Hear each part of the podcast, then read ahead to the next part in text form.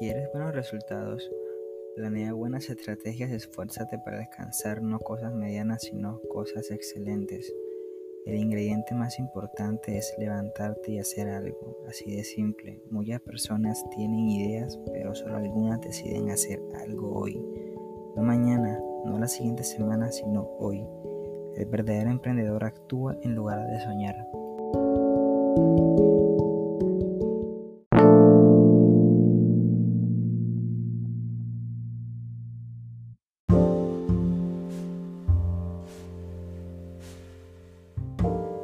Si ves que en un momento dado pierdes el foco sobre a dónde vas, sobre qué acciones priorizar, sea en tu empresa o en tu carrera profesional, acuérdate de esta frase motivadora.